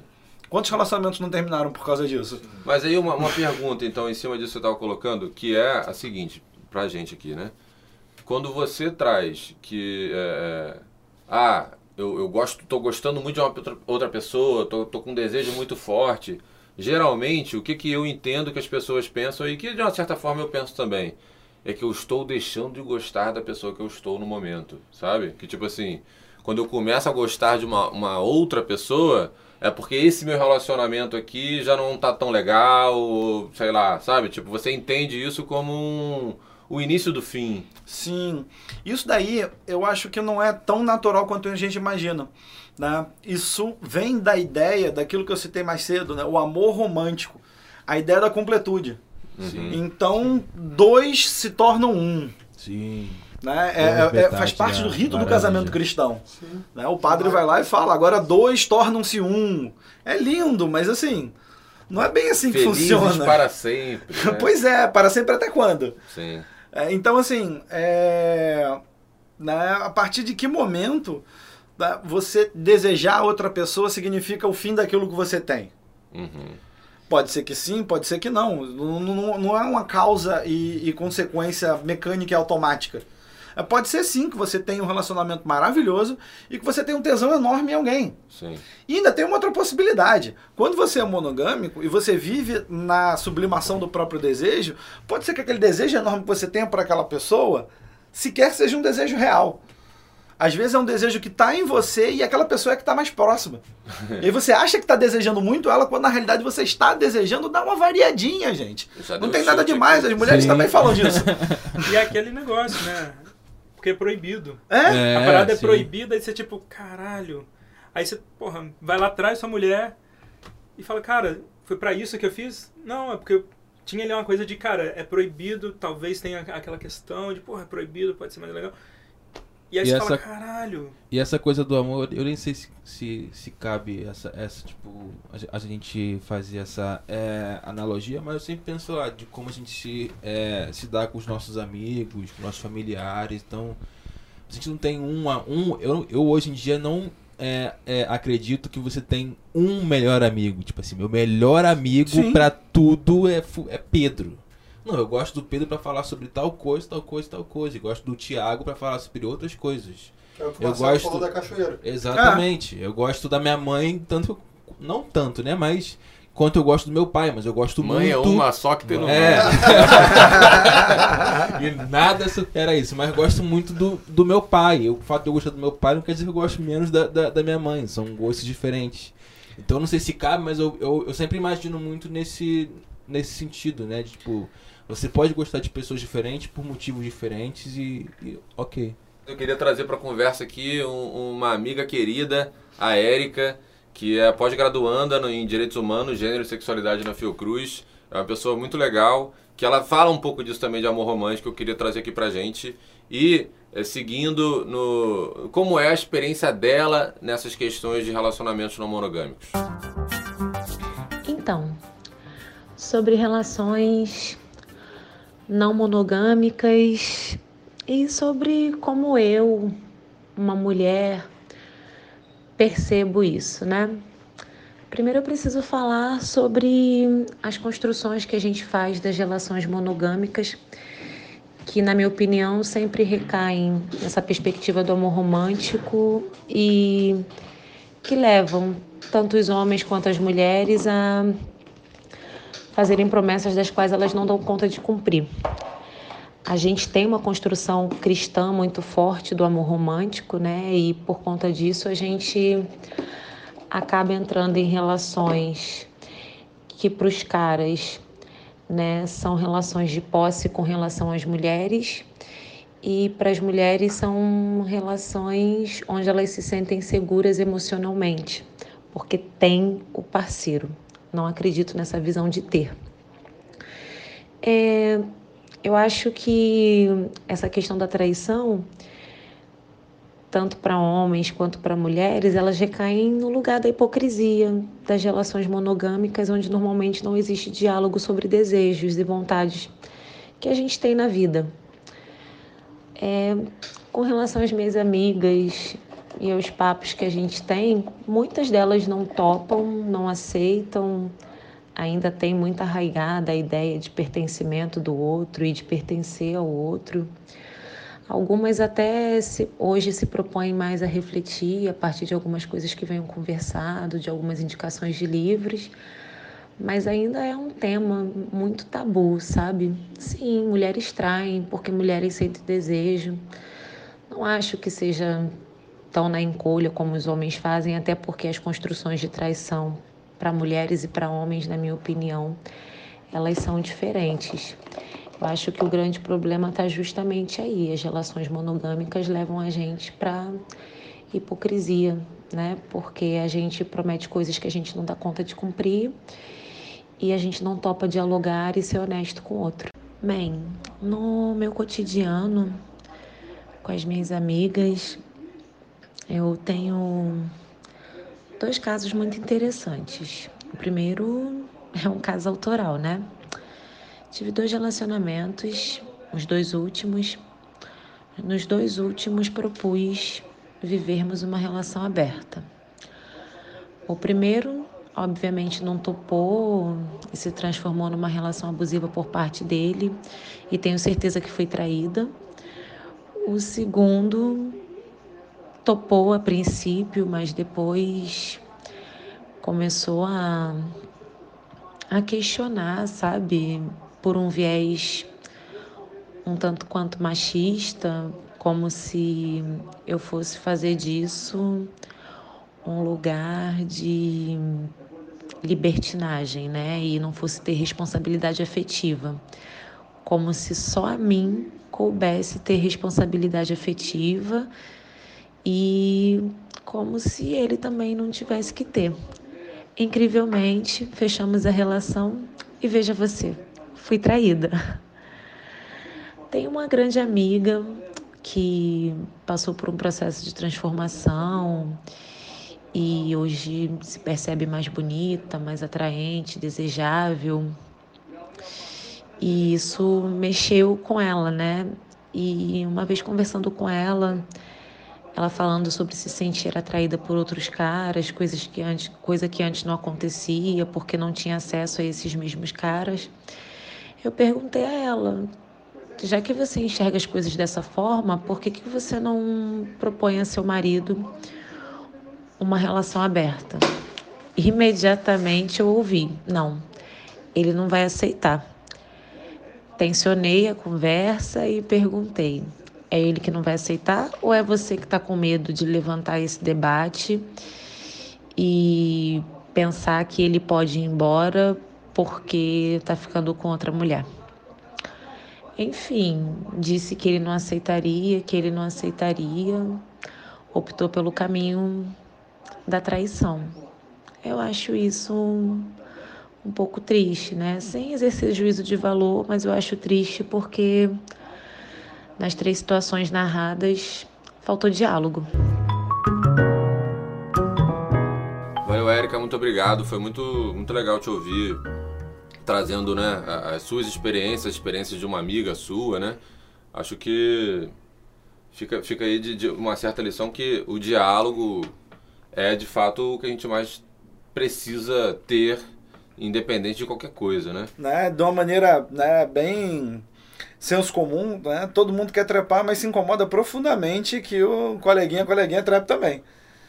E é isso, sabe? Eu acho que né, é um sistema de relacionamento que de fato não é para todo mundo.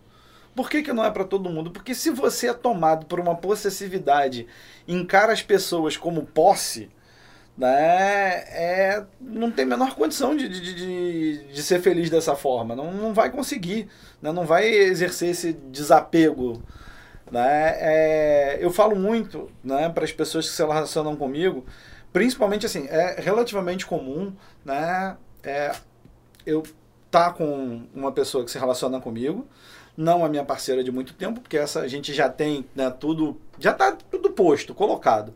É, mas eu tô conhecendo alguém e aí começa a sair com alguém, tô saindo com aquela pessoa, ela começa a sair com uma terceira pessoa.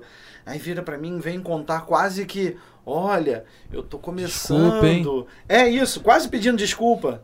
É, isso acontece com certa frequência e eu sou obrigado a dizer, olha, é o que eu quero para mim é o que eu quero para você. Né? Eu quero todo mundo feliz.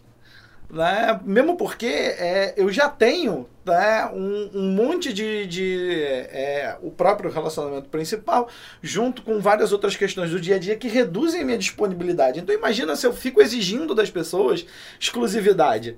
Ué, mas o que, que eu posso dar em troca dessa exclusividade? Uma vez por semana? Uma vez a cada 15 dias? Mas Marcelo, assim, hoje em dia bate tranquilo? Bate. Não, não, não Deu dá aquela... muita dor de cabeça, mas hoje em dia bate. Dez anos depois. Eu faço a mesma pergunta para Mineiro. Mineiro, hoje, hoje é tranquilo? Cara, é... hoje eu vivo um relacionamento diferente, né? O meu, meu relacionamento tem. Estamos fazendo aí nove meses essa semana. Parabéns. Parabéns. parabéns pra ela e parabéns pra você. E, e é um relacionamento que a gente já começou com ele aberto e tal, então é uma situação diferente. A gente, ela nunca tinha se relacionado de maneira aberta, então também é um momento de construção, também é um momento de ela entender um pouquinho mais, porque ela viveu muito tempo num relacionamento monogâmico, quase casou. E enfim, é, é, é um momento diferente, mas é um momento bom. A gente consegue se entender bem, a gente consegue fazer isso que a, que a Erika falou no áudio dela, que é conseguir manter um, um diálogo, conseguir trazer as questões para dentro da relação. Acho que o, o relacionamento tem crescido, mas é, é um relacionamento totalmente diferente de, dos outros que eu já tive antes, de tanto do meu, meu namoro quanto das outras relações que eu tive nesses dois anos e pouco aí. É, assim, fazendo né, já consideração final, né? Acho que é uma coisa muito importante para nós homens. Nós somos seres racionais. Então vamos imaginar a seguinte situação: estamos, sei lá, num ambiente, uma festa, é, e aí a minha companheira ou a parceira que chegou comigo naquele momento vai lá e fica com alguém. Ah, eu não gosto muito daquele cara que ela ficou, porque eu já conheço ele de outro rolê, eu sei que ele não é um cara legal, mas ela não conhece, foi lá e pegou.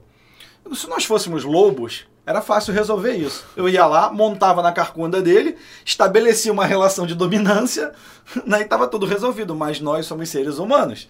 Então o que, que nós vamos fazer? Conversar a respeito, né? deixa ela viver o tesão dela, depois você vai lá e conversa e fala, olha, esse cara não é muito legal, abre o olho, presta atenção. Não é fazer a caveira do coleguinha, mas... Vocês não estão vendo, mas eu tô coçando minha cabeça aqui. Porque se acontece uma situação dessa comigo, meu irmão, não sei o que eu... Que... Lobo. É, Não haja como lobo. porra.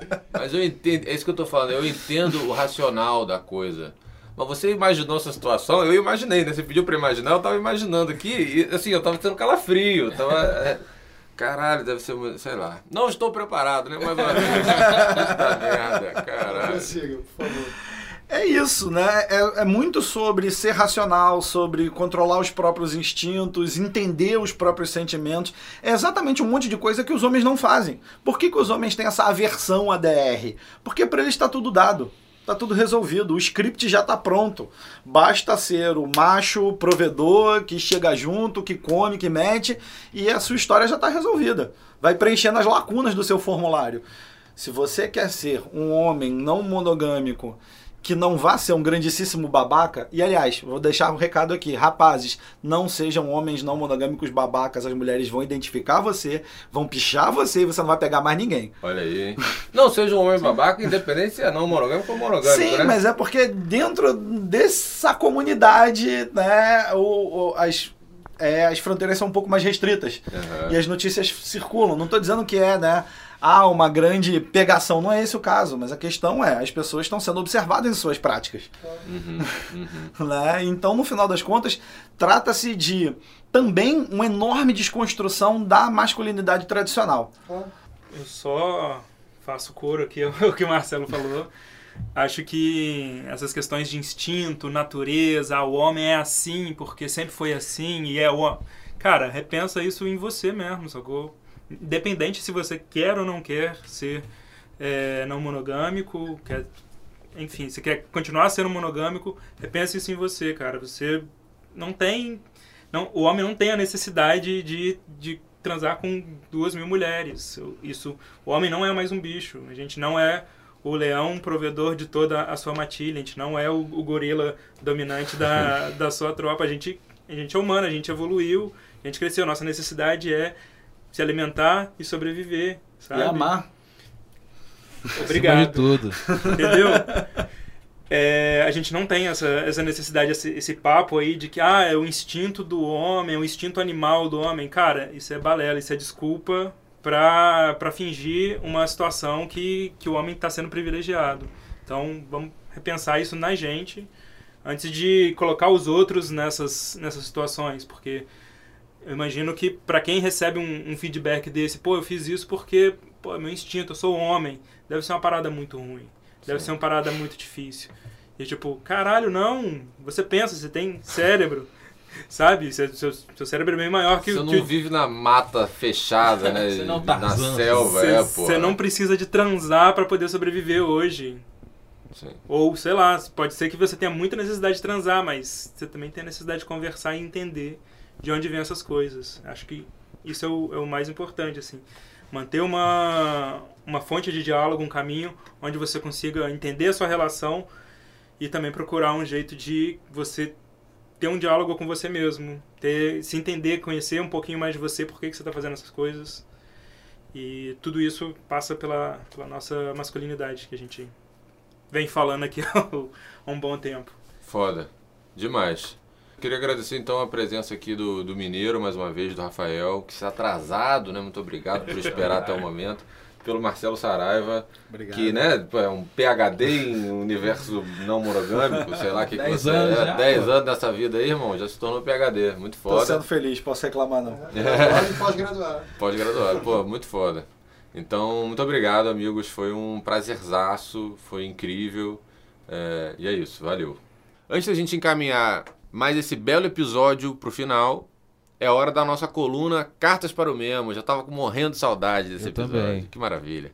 Como a gente sabe que nem todo mundo consegue ir aos nossos encontros presenciais e que as redes sociais acabam não sendo ali o melhor ambiente para uma troca mais aberta, mais sincera, essa coluna é para a gente trocar um pouco mais e entender o que anda se passando nas nossas cabeças de homem. E também para responder algumas dúvidas sobre o nosso trabalho e questões do tipo. A primeira mensagem que eu queria ler é do Fábio Leal, Fabito, que traz um ponto interessante.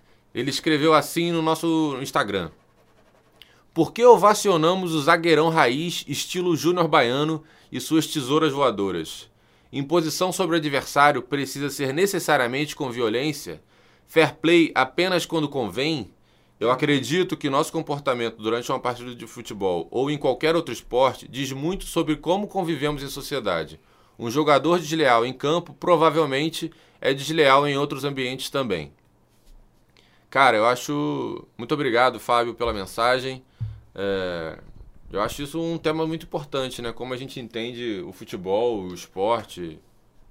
É, com certeza. Acho que eu não sei se existe uma, uma relação tão direta assim entre ser desleal num campo de futebol e ser desleal na vida, mas eu acho que a gente tra- traz também é, o esporte como uma válvula de escape muito grande para as nossas questões e um ambiente onde a gente demonstra muito esse padrão de masculinidade, né? Sim. Então é, um, é de fato, como ele disse, que a gente há, por muitos anos valorizou muito esse estilo de jogador bruto, zagueirão, xerifão. Até né? hoje meio que tem Acho que Felipe até- é, Melo, até né? hoje, na né? vida. Tem esses caras. Mas eu acho que esses caras já, já são mais tipo, questionados hoje É. em dia. Não é Principalmente. ídolo máximo, né? Não é ídolo máximo. Ainda bem que não, porque pelo amor de Deus. É. Mas, de fato, existe isso, né? O, o, o ambiente do esporte como um ambiente de, de provar a sua masculinidade sobre vários aspectos. E acho que essa coisa do zagueirão, xerifão, é de como a gente prova a nossa masculinidade perante outros homens. Então eu vou meio que diminuir outros caras, eu vou ser mais violento que eles, eu vou subjugá-los de alguma E forma. eu sou meio assim, sabia, bro? Jogando futebol, bro, eu, eu me transformo. Você já falou É, eu já falei isso até no outro episódio aqui, né? Cara, eu fico, irmão, agressivão. Eu fico falando, você é um merda, você vai errar, você é um merda, você é um merda. Eu fico fazendo isso pra. Sei lá, bro, é uma maluquice. Eu, eu, eu me transformo jogando futebol mesmo. Muito importante esse tema, né? Isso pode até virar um tema, né, de episódio. Eu Com acho, certeza. acho importante a gente ter isso no radar. Valeu mais uma vez aí, Fábio. A outra mensagem também chegou pelo Instagram, é do Guilherme Hipólito. Oi pessoal, tudo bem? Em primeiro lugar, queria parabenizá-los pelo trabalho. Minha namorada me apresentou o projeto e fiquei apaixonado. Em pouco tempo se tornou minha principal referência quanto a assuntos de masculinidade tóxica. Isso me levou a, pela primeira vez, dividir um relato de abuso sexual por um rapaz que se dizia meu amigo. Bem, muito obrigado e caso seja útil, estou enviando meu texto sobre o assunto. Guilherme, muito, muito obrigado. O Guilherme escreveu um texto no Medium com o título Meu Primeiro Abuso. É, é um texto forte, assim, acho que para quem se interessar aí, vale dar uma olhada no texto do Guilherme. Muito obrigado mesmo, Guilherme, por abrir isso pra gente, por, por autorizar, né, que a gente coloque isso aqui no nosso podcast. Valeu mesmo. Um outro, um, um outro ponto é que sempre as namoradas, né, as mulheres que apresentam esses temas para os homens, é muito comum os caras que chegam é, ao mesmo chegarem de fato porque alguma namorada, esposa, amiga, prima, o que for, indicou o nosso, o nosso trabalho. Então é mais um exemplo de como as mulheres ainda se empenham muito também pela, pela gente nesse, nesse sentido. E no caso desse episódio aqui, podem ser as namoradas, né? Pois é, Então, quais delas? né? E para fechar, duas mensagens que tocam no mesmo ponto. A primeira é do Erle Costa, que, que ele disse o seguinte: Queria encontrar no Espírito Santo, onde moro, uma roda de conversa sobre essas coisas. E uma outra fala assim também: Quero saber como funcionam as rodas de conversa, porque meu pai tem uma postura bem ruim e prejudicial em relação à minha mãe e minha irmã, e pensei em levá-lo como forma de ajudar nesse ciclo de processo e aceitar rever seus conceitos e atitudes. Bom, a gente tem os nossos grupos do mesmo, né?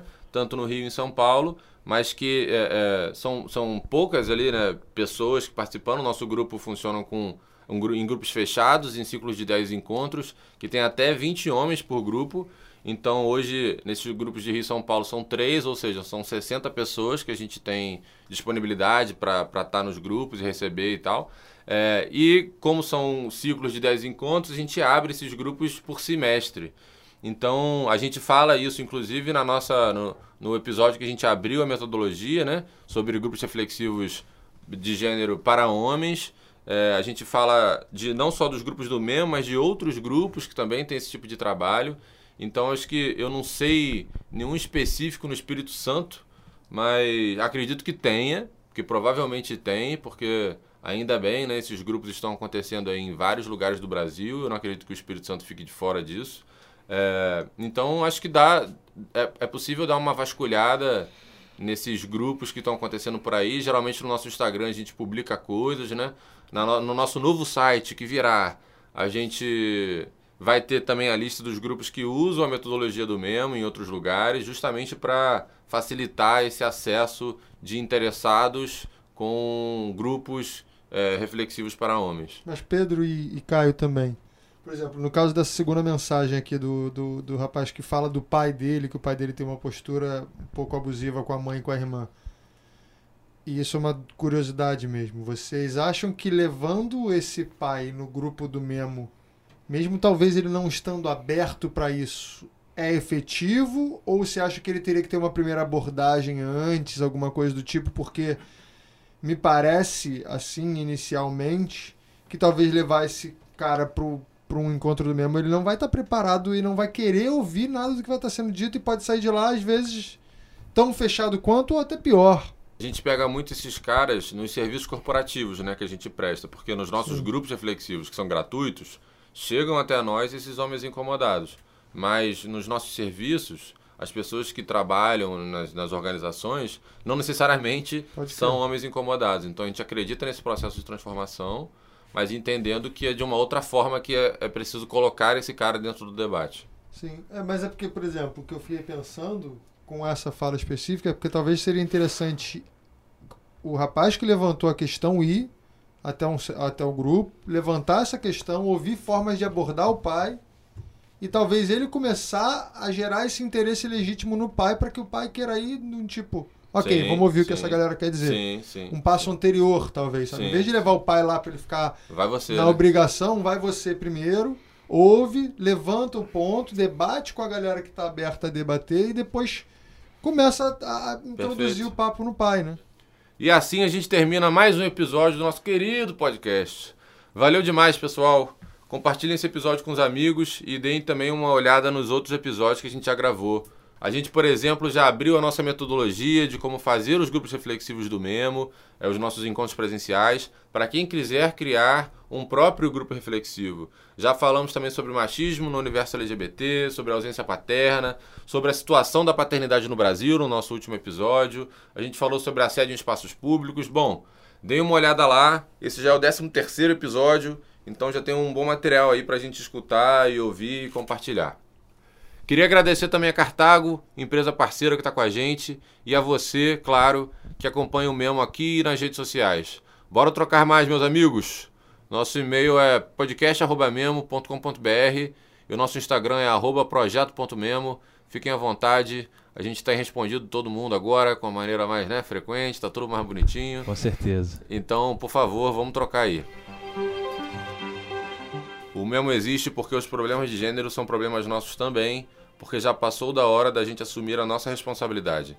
E porque nós, homens, somos protagonistas da violência contra mulheres, contra os grupos minorizados e contra nós mesmos. Vamos juntos, amigos! Abração e até o próximo episódio. Valeu! Valeu!